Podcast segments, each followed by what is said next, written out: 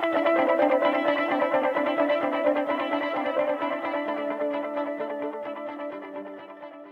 Olá, seja bem-vinda, seja bem-vindo ao Minuto Fibrose Cística, um programa produzido pelo Instituto Unidos pela Vida que tem como proposta trazer em pílulas de áudio perguntas e respostas sobre a fibrose cística. Meu nome é Camila Venturelli, sou jornalista do Unidos pela Vida e neste primeiro episódio convido o geneticista Dr. Salmo Haskin para responder a seguinte pergunta enviada pelo nosso público. No cenário da fibrose cística, ter uma mutação de classe 1 e 2 significa que a pessoa terá sintomas e manifestações mais graves?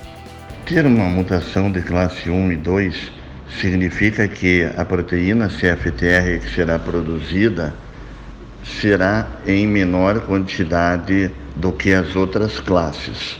Mas devemos levar em conta que, para ter uma ideia da quantidade e qualidade da proteína CFTR a ser produzida, nós temos que ver as mutações nas duas cópias do gene, porque basta ter uma cópia com uma mutação mais leve, que a partir desta cópia do gene será produzida uma quantidade maior e melhor de proteína.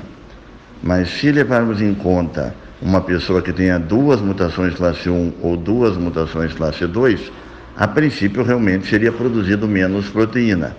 Mas os sinais mais importantes da fibrose cística que são relacionados com a capacidade pulmonar, eles não são tão influenciados pelo tipo de mutação.